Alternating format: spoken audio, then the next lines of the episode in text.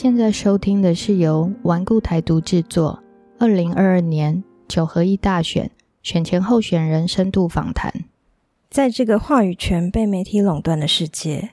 请您听听真正爱台湾的声音，一起为台湾的自由民主而努力。您的每一次收听与分享，都能让更多优秀的候选人被大家听见。爱台湾的心，温拢伫家，阮做伙来听台湾人的心声。大家好，我是 Joyce，我是 Amanda。我们录音的时间距离大选还有二十五天。今天的受访来宾是高雄市三明区议员候选人三名小喇叭陈建良。建良曾经担任过黄淑美议员的服务处主任、林代化委员的国会助理、博维的服务团队主任，以及林静怡委员的竞选团队执行长，累积了十年的政治工作经验。建良原本预计去年年底要回到高雄开始议员参选的相关工作，在去年年底中外选区立委补选的重要时刻，相信自己在三 Q 陈博为台中服务处的经验绝对可以派上用场的陈建良，义不容辞地接下林静怡委员的竞选团队执行长。补选结束之后，在三明区长大的建良，坚持回家乡服务，以无党籍的身份参选议员。在政治工作累积到一定能量的时刻，陈建良选择在人生最精华的时刻回报奉献给家乡。让我们来听听陈建良对于自己的家乡有什么样的想法。建良你好，请你跟听众自我介绍一下。大家好，我是三明姑，喜欢好酸人陈建良，单建良。我自细伫咱三明区出世大汉，所以我对我三明区足深足深的感情。我伫咧大学毕业了，决定要来读研究所的时咧，考虑讲我到底要从事哪一方面的研究学术工作。然后那时候就对政治开始有兴趣，所以就报考了政治相关的研究所。那也算是开始踏入所谓的政治圈啊。我觉得从那个时候开始，那我研究所念的是中兴大学的国际政治研究所。那我觉得在那几年，从学习国际政治啊，从外交的角度去看，那我对政治有的。不同的看法跟想法，所以那时候研究所准备要毕业的时候，我就开始找一些政治幕僚相关的工作。后来就决定。那时候回到家乡，然后从基层做起，就考了医院服务处的助理这样的基层工作，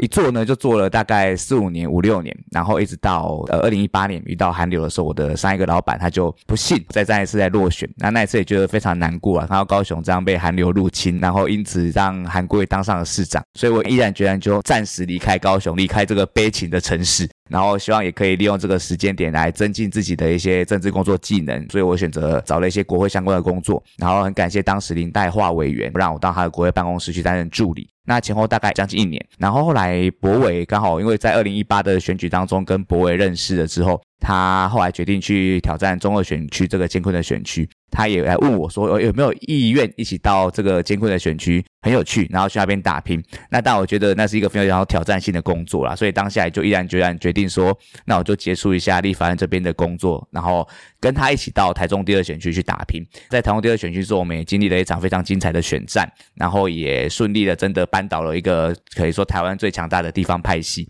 但是真的胜选之后才是挑战的开始。我们在当地的经营啊，遇到都非常的挑战。所以本来那时候是想说是个短期任务，可能说我们胜选之后我就可以回到我的家乡来准。被我未来想要朝参选的目标来努力，但没有想到后来他的对手马上用罢免的手段想要把博伟罢免掉。那我觉得没关系，既然我们要勇于接受挑战，那我也希望说，好不容易改变那边的政治生态，我们要继续努力，让博伟可以继续在那边担任立委。所以就决定在那边陪博伟继续再努力下去，然后面对这样的，我们都说是反恶霸了，就面对这样一个不公不义的罢免案，报复性的罢免。那虽然很遗憾，我们最后没有守住博伟被罢免的，但那个时候我呃两个选择啦，一个就是我是不是就回到家乡，就干脆选择投入我自己的选战，还是留在那边继续把我们输掉的赢回来，让进议委员可以在那边赢会那个本来。应该属于我们台派立委的位置，所以后来决定说，那我就再多留在那边，然后尽我自己一个最大的能力，然后帮经议委员也是帮博伟讨一口气啊。但很高兴哦，很荣幸，就是最后竟有顺利的胜选。这两三年下来，真的对我来说学到蛮多的经验，终于可以说没有遗憾，然后可以没有保留的回到我的家乡来参选。所以才在今年年初的时候，就二零二二年的年初，我就回到了我的故乡三明区来参选这次的议员。最后决定用无党籍的身份，因为我本来就是一个比较没有特定党籍，但是就是一个偏向台派的一个对政治工作长期有兴趣、有热忱的一个年轻政治工作者。那今年就想要说，以我这几年学到的经验，跟我有这几年所看到的一些人事物的感想，好，然后希望可以回到我最深爱的家乡，也是从小生长的地方三明区，来拼看看有没有机会在这边有服务的机会，所以就投入了这次三明区议员的选举。建良，你从小就在前义，就是高雄火车站的前站长大，你一路看到高雄的演变，尤其是高雄火车站的剧烈变化，你心里一定感触良多。请你跟大家聊聊，你这在地高雄人看到高雄火车站，甚至是整个高雄的变化过程，你的心情和想法是什么呢？是，就像我刚刚提到，我从小到大都在高雄三明区这边出生长大，这也是我的故乡，也是我的成长的地方。尤其我家，我们爸爸妈妈吼，应该讲阿公阿妈，较早个伫因起为台中来到高雄，然后伫个正亚遐开始卖物件，开始有家己厝，好为一间简单的一楼两楼的这种平厝，然后起啊规栋的老啊厝安尼。那我爸爸妈妈应该是我爸爸啦，从小就在景亚那边长大，所以条条主持人我给听伊讲的做这恰头的故事。火车站过去是什么？前面有喷水池啊，他们常常在喷水池里面游泳啊，玩游戏啊。以前那边有多热闹啊，多繁荣。那小时候开始有印象以来，就是会陪着爸爸回去阿公阿妈，因为我其实没有住在那边，我可是跟外公外婆住，也都住在三明区。但等于回到家头那边，等于是回到爸爸阿公阿妈那边家去探望他们。那所以你会看着我小时候的卡桃哈，就是说我们常说有分景亚跟鳌亚。以前高雄的卡桃是被铁路给区隔成前站跟后站的，然后透过地下道啊，或者透过那个时候后来的中博来连通。那那时候其实景亚跟鳌亚东西做老累的，因为那时候其实商业很繁荣，景亚有它的商圈，就是很多补习班、很多卖吃的、很多很多商家，而且很多人搭车或者是学生都会在那边购物 shopping 的地方。那后站那边呢？后站那边又分成很多不同的商圈，包括有大连街的皮鞋商圈，有后裔的成衣商圈，还有包括东街，那也是火车站附近有南北货的商圈，还有包括长明街，我们所谓电子街的商圈，还有建国路上有很多卖电脑商品、三 C 产品的地方。所以卡桃跟它整个周边过去是相当繁荣的，是高雄一个指标性的地方。但随着铁路地下化的建设开始下去之后，其实那边的交通受到了阻隔。那那边的店家的生意大到受到影响，其实居民的生活也受很多的不便，所以开始整个那边的商机就开始下滑跟没落。那因为我们家在那边本身房子就在那边啊，贵体，比如说一岛隆起这店名等于是黄金店面，可是后来你会发现说，呃，越来越难租，租金也一直下滑。那不止我们这边，附近很多店家开始变成租啊、售啊，开始就面临这样的困境。这个困境不只是几年，这困境长达十几年，因为铁路地下化工程一直到这几年才开始完工。那可以看到这几天哦，就是从今年开始，其实这边火车站开始有一个很大的演变，就是终于高雄的新站慢慢的完成，那旁边的连带的建筑物，包括商场跟停车场两栋建筑也慢慢的盖成。那这几天有个重大的事情，就是说站东路的开通。过去其实前站到后站那边的话要走地下道，或之前是中博高架桥。那现在的话，终于在整个规划上，它是变成一个圆环的道路的设计。以前都是只有在暂时都只有站西路可以通车，在前天哦，站东路终于开通了。啊，也很感谢奇迈市长，很多建设上都有一个加速前进。他就像他说，他两年拼四年，所以他必须在他的有限两年的任内完成过去很多延宕的建设。所以包括火车站的建设也是，还有这边道路的开通也是一样。所以我们很期待，很期待说，在未来高雄火车站整个完工之后，然后整个开始有商家进驻，开始我们可以在那边转成大众运输交通系统的时候，那边的商机是会再次活络。那交通的话，如果当那边交通慢慢完善，那未来也连带着不管是坐捷运来到这边的，或者是台铁转乘的客人，是不是会带动附近的商家、房价、地价，甚至让更多的店家愿意进驻在那边经营？这都是我们期待，尤其。到现在，我目前在火车站前挂了一块看板的地方，就在奇迈的看板旁边，那就是我自己从小到大的温爸爸的厝。虽然现在产权有转移在我阿伯那边，但都还是我的所谓的家族一个从小到大很有回忆的地方。我们希望看到火车站它恢复过往的繁荣的景象，我们也希望火车站它那边可以。不只是商机活络，而是可以带动整个高雄市的发展，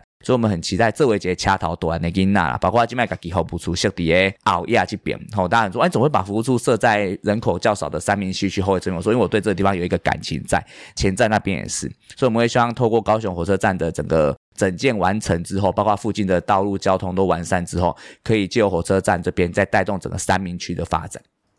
现在高雄的交通正在大规模的建设与发展。近年来，除了既有的公车路线，结合二零零八年通车的高雄捷运，高雄环状轻轨也在近年陆续通车。即将以环状连通高雄。您的证件中有许多关于交通的部分，能请您具体说明您的交通证件如何落实优质便利的交通环境吗？因为从小在高雄长大吼，其实会面临一个问题，就是我们看到台北短期内可以有那么多条的捷运生成，但高雄一直到很晚期才走红线跟橘线两条捷运。那其实光是两条捷运的话，其实并没有真的完善整体的大众路网。那还有一个从小在还没有捷运之前，我们小时候都会坐公车，包括去一些地方逛街，去一些地方补习，都会搭乘公车。但会发觉高雄公车其实非常的难等，跟路线并没有那么的完整。所以其实到现在，后来我担任民意代表助理之后，都还会接受到这样的情景，就是说哪里的公车站点很少，或者哪里的公车路线不够，我们都还要帮民众跟交通局啊，跟客运公司他们去争取。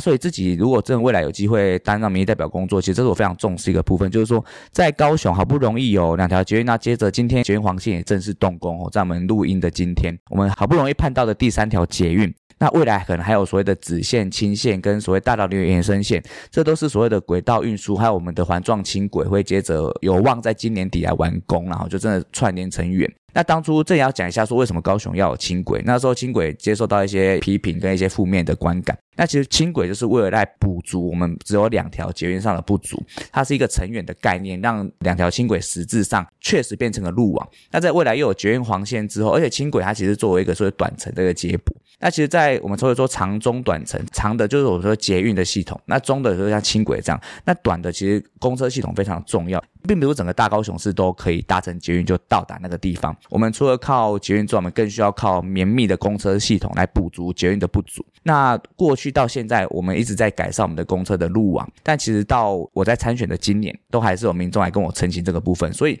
这也是我当初为什么证件要把公车路网的优化放进去。因为其实公车第一个，你应该把它分级。其实有这样的概念，但却没有落实。比如说，有些公车应该走干线型的公车，它是走所谓的大条路，比如说中华路、中华干线，或者说中山路或博爱路这种大条路的。那应该是班次要密集，而且班次要有公车装到这样的概念就是最好的，就是说让它有它自己的主要干道，让这个公车是想要很快速的可以到达一个地方，这是我觉得干线型公车应该可以要的功能。那第二个就是要有所谓的社区型的公车啊，就是说它不用走那么远的距离，但是它是可以做短程接驳，然后让民众很容易搭到，而不用为了到达一个地方，明就很短程的距离，你需要转两三次的车，或者要等了到二三十分钟的公车。其实都是非常不符合现代大众公共运输的做法。那第三个就是说，我希望就是让我们民众的搭乘的环境可以更舒适，包括很多公车站陆续的更新。包括整个公车内部环境的调整，包括公车本身慢慢走向电动化，慢慢让公车不像过去我们对公车的负面印象，就是公车中坐不舒服诶，然后里面环境不好。所以这是慢慢，我觉得我们公车系统要优化，然后要舒适化，要让整个路网更完善的一个持续要做。我相信现在都有在做，但是目前就是民众的观感并没有感受到那么显著的改变，他还是觉得公车很多人对公车的概念还是停留在过去的那种很难等，哦，或者说要等很久，或者说路线我还要到待个地方要转车再转车。那其实我刚刚提到公车，那后续当然还有所谓公共脚踏车的配合，让整个大众运输路网是可以完善的，让你每个高雄市民想要到任何地方都可以不用透过私人运具，甚至不用搭乘汽乘车，你就是透过这样的捷运结合，甚至现在台铁地下化之后，台铁有短程接驳的功能，站与站之间，就让民众尽量方便的去享用我们的大众运输系统，这是我希望上任后可以推动的交通方面最主要的政策。建良，你是海军陆战队退伍。又跟着陈伯维在立法院外交及国防委员会奋斗。近年国际政治情势在武汉肺炎催化下逐渐升温，而乌俄战争爆发之后，也彻底颠覆全球地缘政治。位于印太地区太平洋岛链第一岛链重要战略位置的台湾，已经被公认是全球武装冲突的最热点。不论未来如何，我想我们对台湾的理念跟选择是相同的。我们可以看到，乌俄战争里的乌克兰，在战争爆发后，不仅是军队，而人民也跟国家站在一起，英勇抵抗。持续抵抗了一段时间之后，国防的后援才陆续到位。想请问您，对于全民国防这一块有什么看法？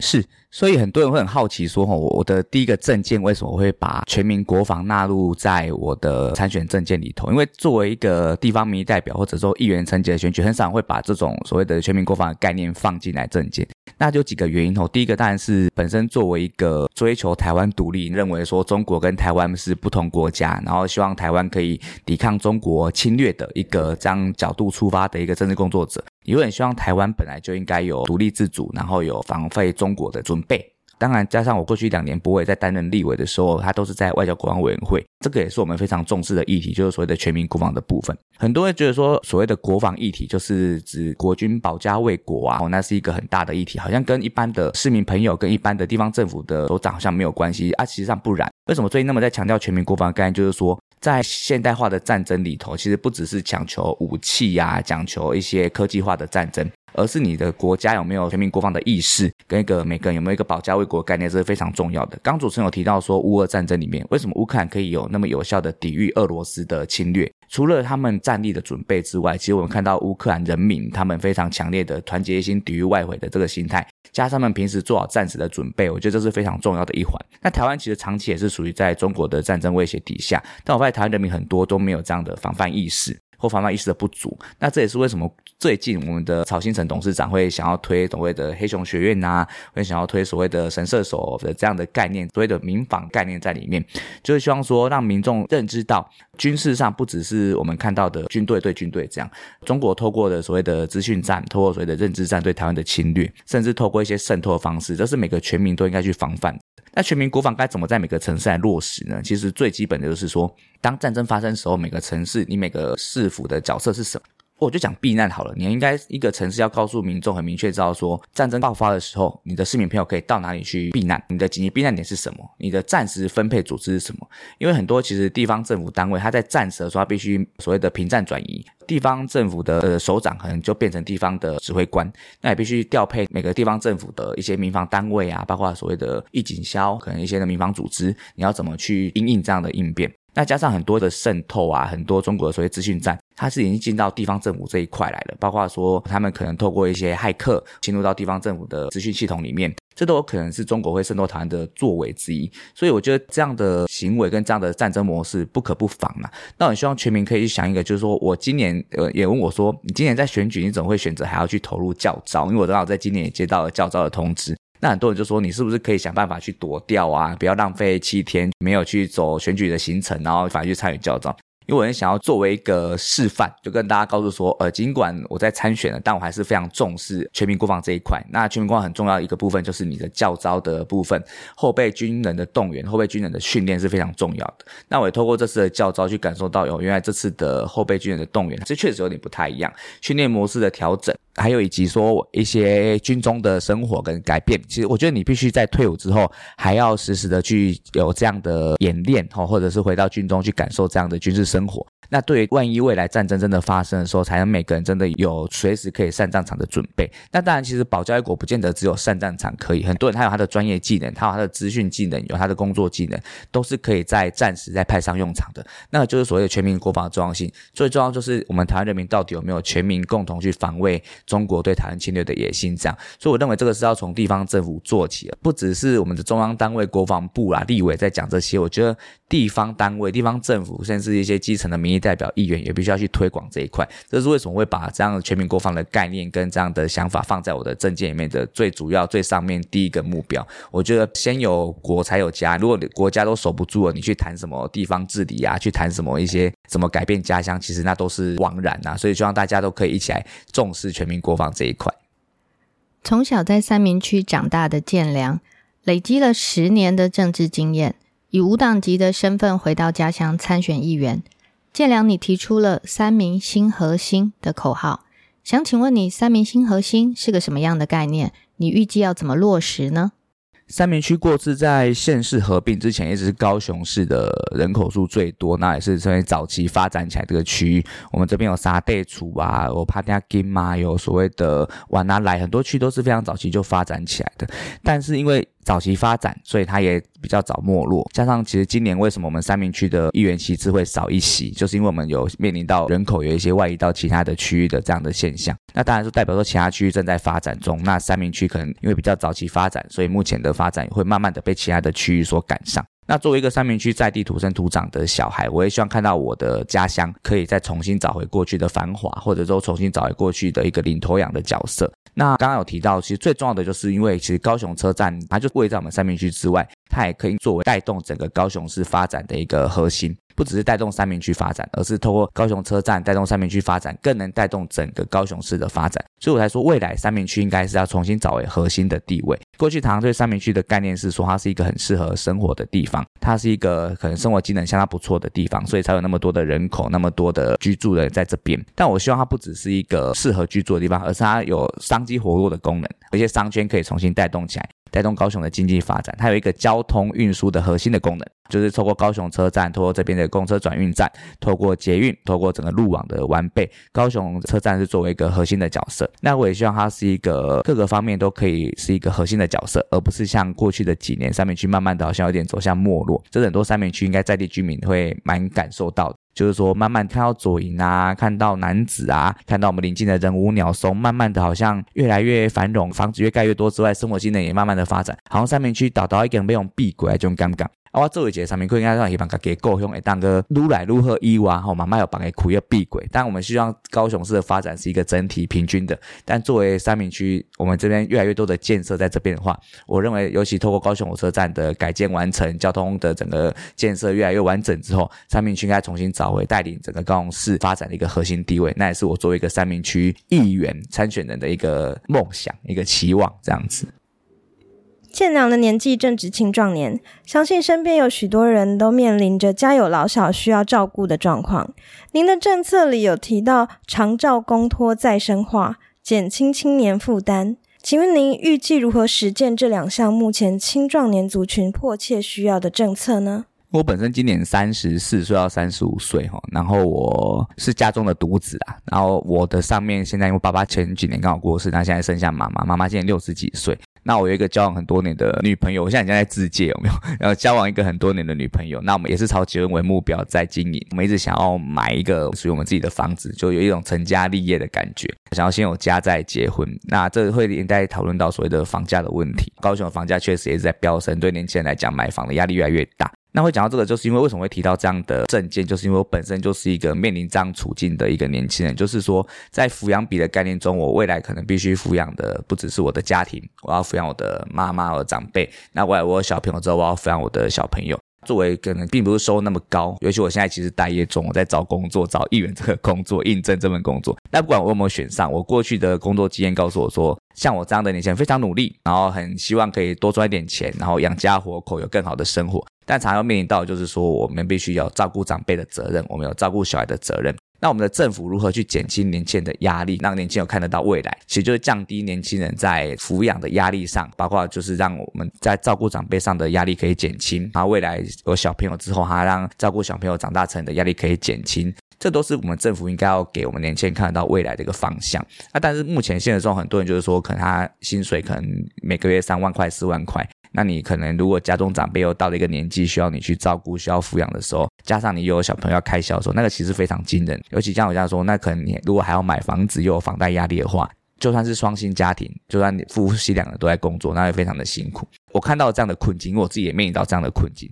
所以我也希望说，我们政府虽然在厂招跟公托这一块都做了非常的多，也持续在努力，但很明显的，很像很多年轻人还是不敢生小孩。甚至很多年轻人在抚养长辈上遇到的一些问题，所以我也希望说，在这方面的不管是机构上的完整，就是长照据点，或者说所谓的公托机构，这个都是看得到的东西。那实际上，就你如何提升我们年轻人他的最根本，就是提升年轻人的工作收入跟就业环境。但第二个就是说，在这个之外，你如何去降低他们的抚养的压力？那现在政府在做尝试，我们所谓长照据点的 A、B、C，实际上他说这没有办法完整的减轻年轻人的负担，他可能只能有局部的减轻。那你有没有更好的方法？我想到的是说，当然是补助上的东西啊。但除了补助之外，我没有办法让我们的长辈他们就是不需要靠家中的小朋友来单纯的抚养，而是靠政府有提供更多的方案来让他们有。不管是一些生活上的帮助，或者是一些真的面临到病痛的时候，你有没有一些医疗上的帮助？那在小朋友这块，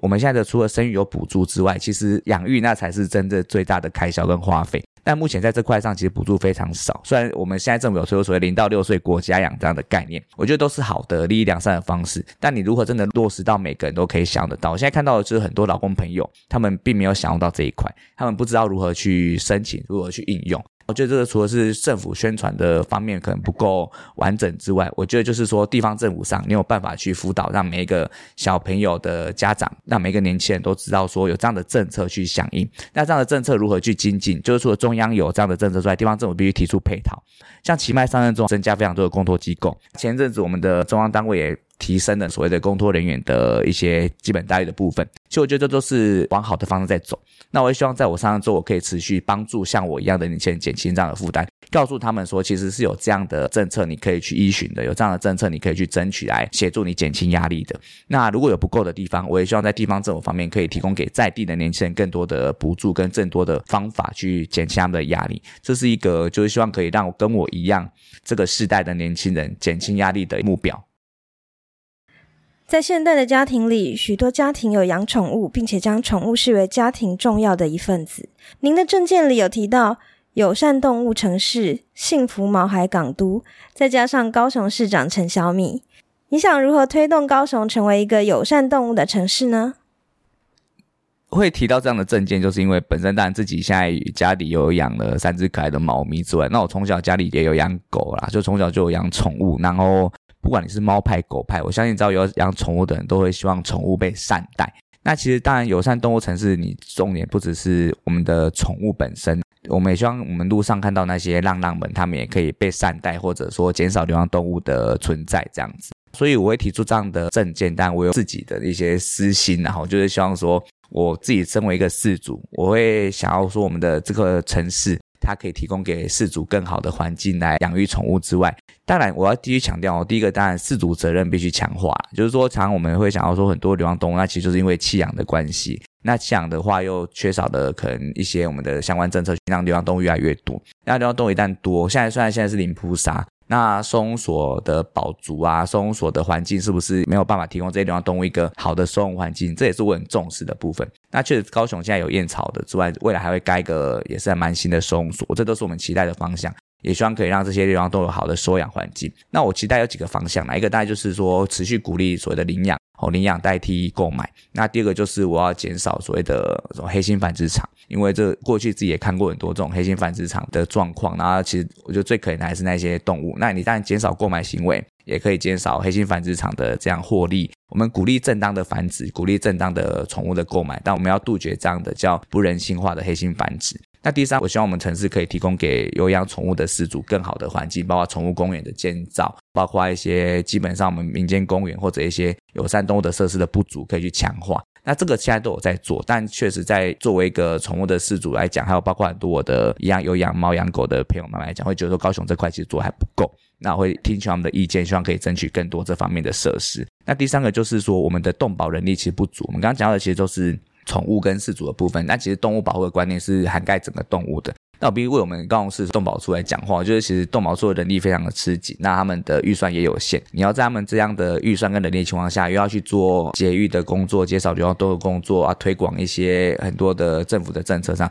其实非常吃紧啊。然后我，所以我也希望说，在我上任之后，可以替他们争取说，提升他们的人力，提升他们的经费，才可以有效做到你想要做的这些动保政策。那最主要是我想要我们这个城市吼有一个概念是说，我们常看到国外很多城市，比如说它会让流浪动物很不要说很开心啊，就是说人与流浪动物或者说人与这个城市的动物是可以友善共存的，而不是说人与动物是对立的。我知道有些人他很不喜欢流浪动物，他觉得流浪动物就是会造成污染，会造成环境的脏乱。但事实上，我觉得这个都是可以透过我们一些政策上，或者透过一些我们的去加强某些方面的管制，来减少所谓流浪动物造成的脏乱。但减少不当喂养，或者说减少一些民众任意的弃养放养，这都是有效可以减少流浪动物或者说造成环境脏乱的部分。但最重要的还是希望我们的市民朋友都可以尊重生命、爱护动物。这是我认为说，包我们市长本身也是要养了可爱的猫咪，他也是猫奴。我们的现在的总统他自己也养了狗，也养了猫，也看得出来非常疼爱这些宠物们。其实都是从一个执政者他们开始做起，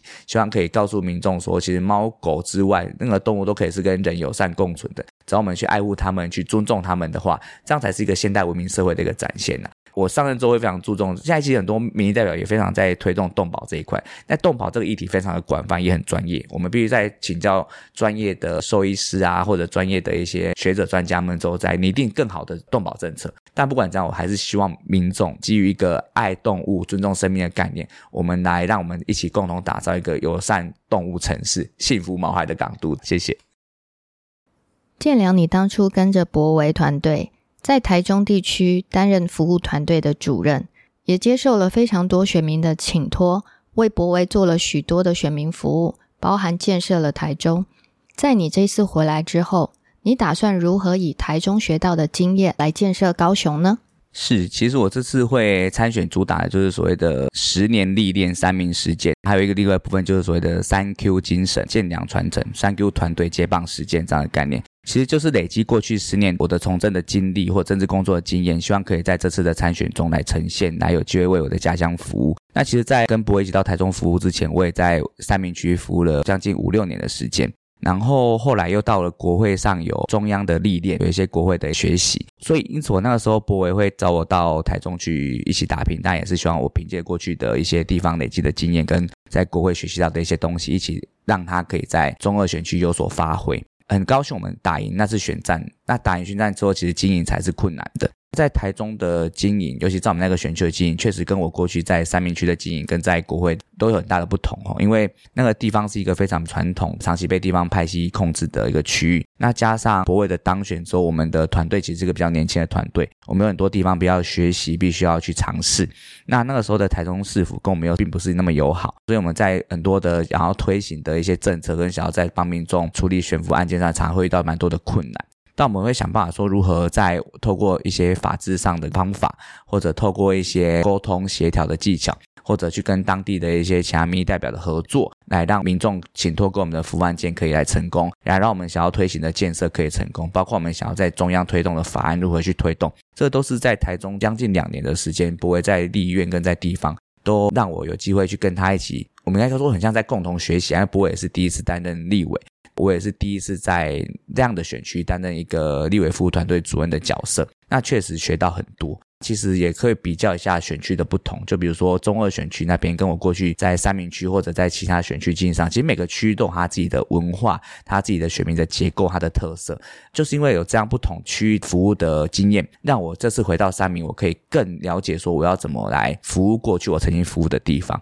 包括以前在当议员助理的时候，看的面相跟他的视野，跟我后来有在国会历练过，跟到中二选区再去挑战过的这样的历练上，是看待事情的角度完全不一样。所以这次回来，我看到一些过去看到的问题，可能在我在当议员助理的时候，可能还没有那么清楚知道怎么解决。过去可能会依循一些传统的方式，会刊呐，或者就是去想办法去争取预算。那我后来等到有国会历练跟在台中的这样的经验之后，我知道说其实有些方式是可以透过沟通协调，或者透过法规上的一些东西。去帮民众去争取到更多民众想要争取的建设啊，或者民众想要我们现在完成的选服。所以我觉得过去不只是在台中这两年多来的经验，而是我累积的过去在三民服务、在国会服务、在中二选区服务这样的经验。我认为我准备好了，我认为我可以在回来三民做一个有经验的新人，然后也作为一个有经验的政治工作者。我认为我投入选举来讲。我可以把我过去的经验运用在这次的选举上，甚至在我当选之后，我可以无缝接轨来为民众服务，这是我认为的我的优势。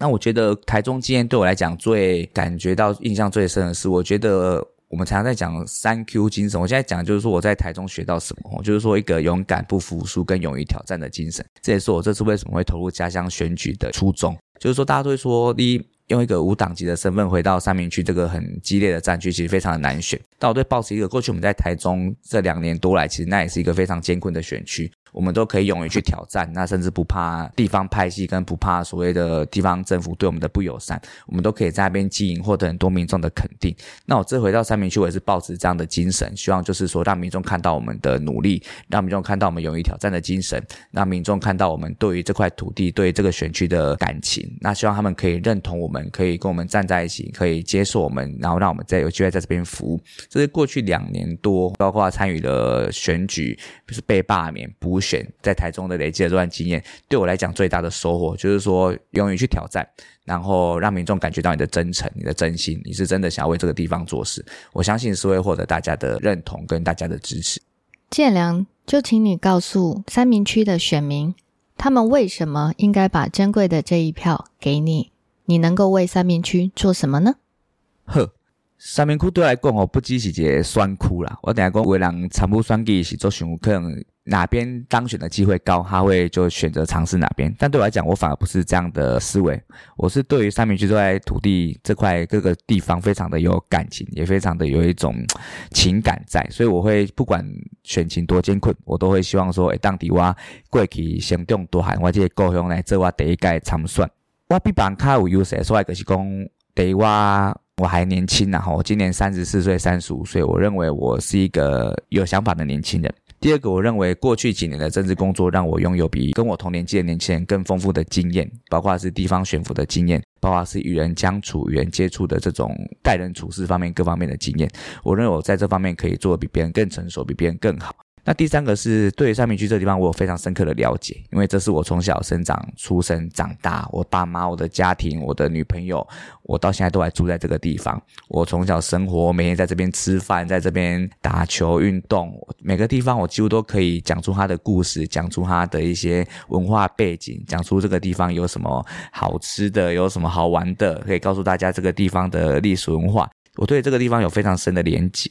所以三明区对我来讲，真的不只是一个选区，它是我的家乡，它是我的家。我也希望让我的家更好，我也希望让我的家乡让别人看到，我也希望我的参选可以为我的家乡做一些事情，我也希望我可以服务我的家乡，我这些亲朋好友们。所以我会希望大家可以支持一个真心想要为地方付出，真心想要让这个地方更好，然后愿意用我过去十多年来，应该说将近十年的经验，然后回到这个地方来耕耘，来让我的家乡可以。再透过不管是刚刚我们讲到很多我的证件上，或者单纯的为民众服务，让民众找得到人，让民众选出一个跟他们基本上是没有任何隔阂、一个非常平民代表的议员。我跟其他候选人更不同，就是我非常的平凡。我有的可能就是我的政治工作经验，但我就是一个平凡人，我没有特别的背景，我没有特别的什么家财万贯或者特别的资源，我就真的单纯想要为三明区来服务，想要在我还年轻、还有活力、还有冲劲，对政治抱有非常多的热忱的时候，投入这次的选举。然后不管选举结果怎样，我非常希望可以当选，非常希望可以在三明区来服务大家。那假设我真的没有当选。我甚至会抱着最不好的打算，说假如没有当选的话，我还要继续在这边耕耘，因为我对各位家乡有非常深的感情。我会很希望说，不管未来是在什么样的角色上，我都会希望为我的家乡有所奉献。真的希望三明区的选民朋友，或者如果你有住在三明区的朋友，可以为他推荐一个没有任何的野心吗？就是从政上其实真的没有那么多的想要获得什么，我觉得真的想要获得就是一个在家乡服务工作的机会。我都说哇，做选类樱桃咯。我现在在应征工作，我应征的是一个议员的工作。那我过去十年的经验对我来讲，很像是一个实习的过程，很像是一个累积自己经验的过程。那我希望在这次的选举中，可以获得一个好的成绩，可以获得三明区选民对我的肯定，可以获得一个为我家乡服务打拼的机会。感谢大家，谢谢。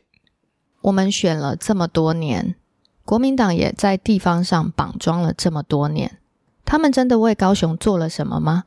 看看当初谢长廷为高雄奠下的基础，气爆时候的陈菊为高雄的付出，今天的陈其迈对高雄的建设，他们才真的称得上为高雄做了什么。所以，我们还要再选家里有几百块地的人吗？我们还要再选让财团支持的人吗？